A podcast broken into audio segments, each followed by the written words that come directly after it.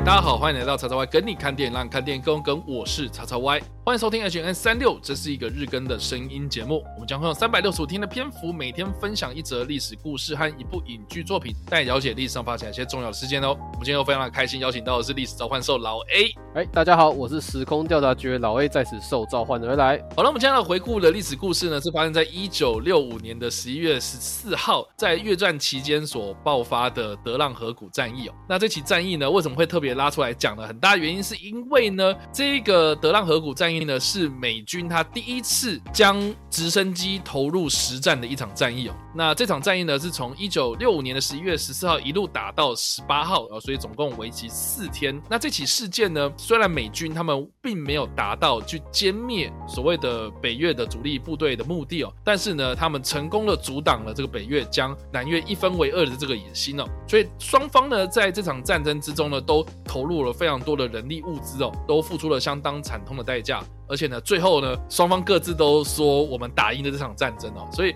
并没有输家，也没有赢家这样子哦。那当时的这个北越呢，他们是以这个正规的战争方式呢，跟美军呢进行正面的冲突。所以这一场战役之后呢，北越呢也避免跟美军进行正面的。交战都改取我们后来所熟知的一个所谓的游击战术，所以在德浪河谷战役之后呢，并不会太常的看到有这种大规模的进攻行动啊，或这种正规打法啊，都是已经在丛林之中啊，可能在地道之中啊，然后这些北越啊，他们就会利用这样子的一个地形优势、高地优势，然后跟这个美军呢进行对抗，这样哦，所以这个算是越战战争形态的一个转捩点啊，也是美军呢他们第一次我刚刚说的投入呃将直升机投入。实战也是后来这个所谓的立体作战概念，呃，现代战争的这种立体作战的概念哦，引入到这个战场上面这样，所以这个也是双方各自的一个战争特色啊。德浪河谷战役其实后后来被认为是越战的一个缩影了，它是越战的第一最开始的战役，但是它也是最算是蛮大的一次战役，因为当时双方部署的人力其实蛮悬殊的，当时美军大概派出的是一千五百人，而越军大概有四千人的一个大概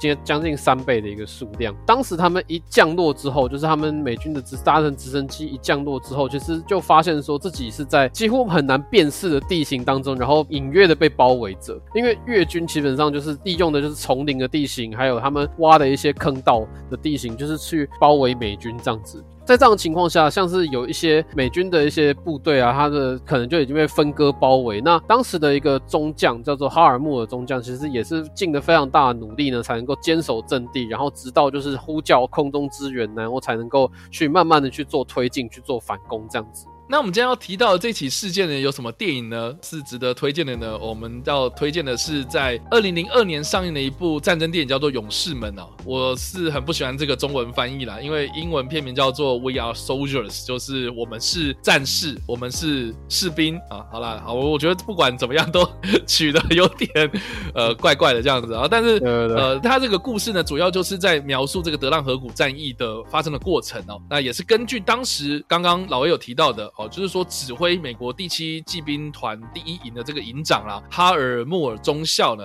以及一个战地的记者乔瑟夫盖洛威所著作的一个回忆录，叫做《越战忠魂》的这个小说的情节来做改编的。整个德浪河谷这个战役发生的过程呢，在这部片里面呢，也有非常忠实的还原呢。那当然呢，这个剧组呢，为了要求真实，然后所以。片中参与演出的这些演员啊，包括主演梅尔吉伯逊在内呢，他们都有接受了很严格的军事训练啊。而且呢，值得一提的就是说呢，我们刚刚有提到嘛，就说他是根据一个战争记者这个乔瑟夫盖洛威所著作的这个小说改编而成的嘛。那这个战地记者乔瑟夫盖洛威呢，他其实本人有参与这场战役。啊，就是说他在这场战役之中呢，也有拿他的摄影机，有拿他的相机啊去做这些影像记录之外呢，他真的也有拿起步枪，然后去跟这些北越的军队作战啊。所以呢，这个乔瑟夫盖洛威呢，他在事后其实是有生存下来了，而且他的本人也有参与这部片的首映的时候，他就有说到，就是说这部片呢，他是把他三十六年前的那种可怕的回忆给重新的重演起来。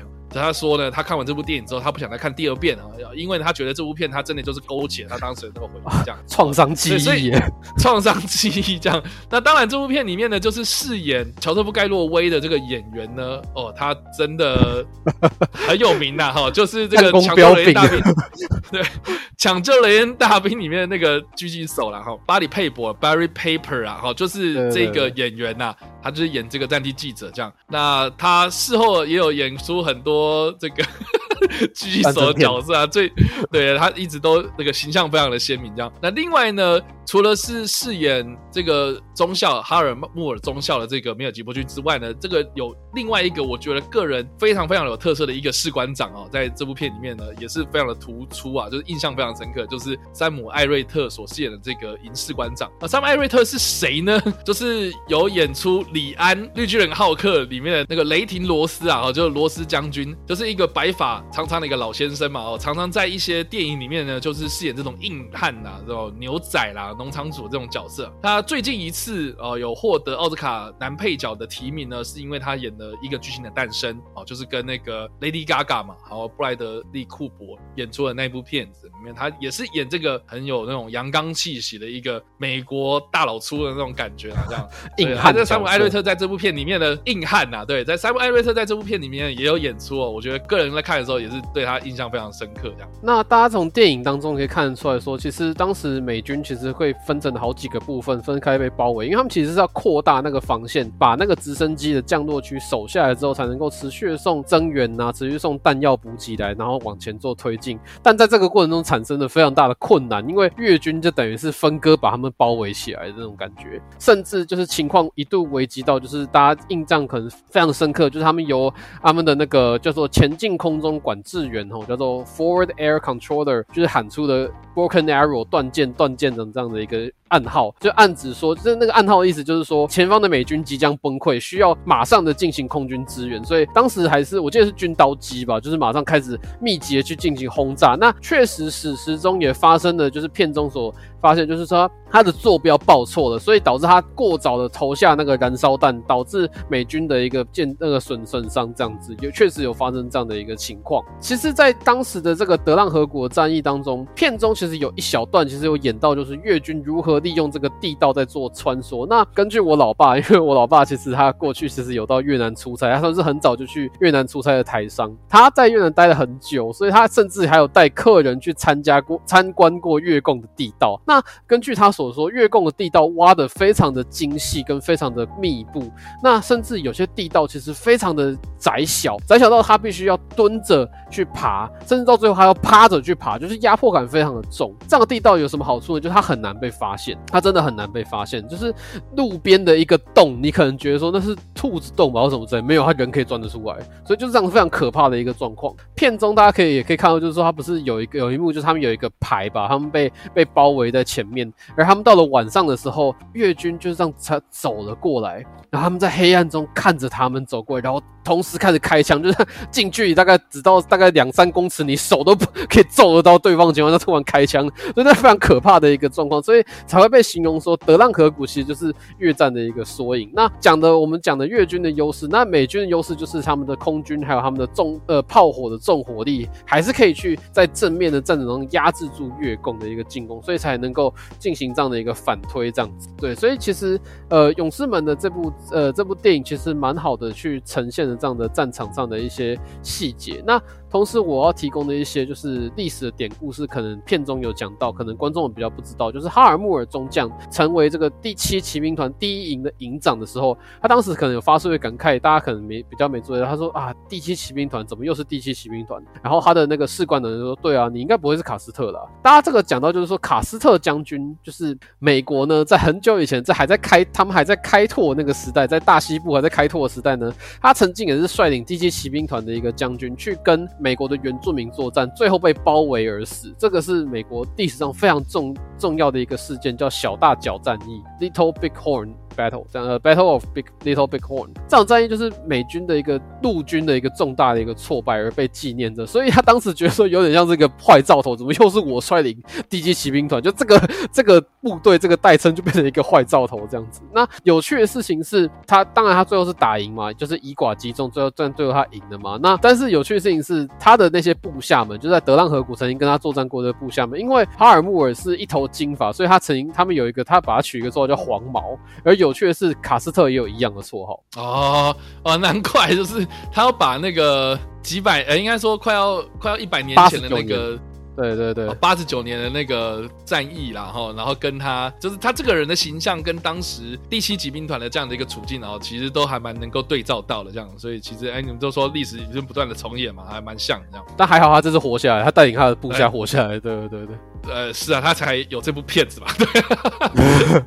对啊，所以他片中的一个格言，其实我蛮喜欢的，其实也是我个人后来变成是我自己的一个心中很常重复的一句话，就是我是第一个踏进，我会是第一个带你们踏进战场的，但我会最后一个离开，我会确保大家都安全的回去之后，我才最后一个离开这样子。所以这部片这个这个格言我是非常的喜欢。此外呢，他其实还有一句话，就是是在就是他是讲说，你总是有些事情可以做来增加自己的胜算，并获得。成功其实就是说，你在逆境当中要一直想办法去让自己能够活下来，甚至去转逆为顺，这样就反手为攻这样子。所以这可能或许也是让他能够在这场战役中成功带领部下活下来，并且就是反败，也不能讲反败为胜的，至少避免美军惨遭歼灭的一个命运这样子。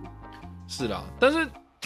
我觉得老实讲啊，就是说，因为毕竟这部片它是美国人拍嘛，所以就是以美国视角啦。那呃，我还蛮好奇，就是说，那越南人他们在看这部片，或是他们在讲那个越战的历史的时候，他们是怎么样看待这些战争啦、战役啦，或是这整个就是我们可能习以为常，就是以美国观点来看的这些战争的状态了。对，因为在这部片子里面，我觉得我个人印象深。当然了，你刚刚说的那些桥段，我当然也有印象啊，什么 Broken Arrow 啊，然后或者什么他们要轰炸，然后场场面非常非常的惊人。是，是，是，但是对，但但是我自己个人还蛮喜欢他最后面的一个安排，就是在片尾啦，有一个北越的将领吧，然后他就看到那个美军他们在插了一个小旗子在那个断肢上面嘛，然后就讲说啊，我们以为我们胜利了，可是他们。带来的是更多的屠杀，这样，所以我就觉得他有点无奈的讲这句话了，就是有点在对照到，就是说这一场越战带给越南的一个很重大的影响嘛，甚至是我觉得另外一个印象也蛮深刻，就是说这部片它一开始其实它是从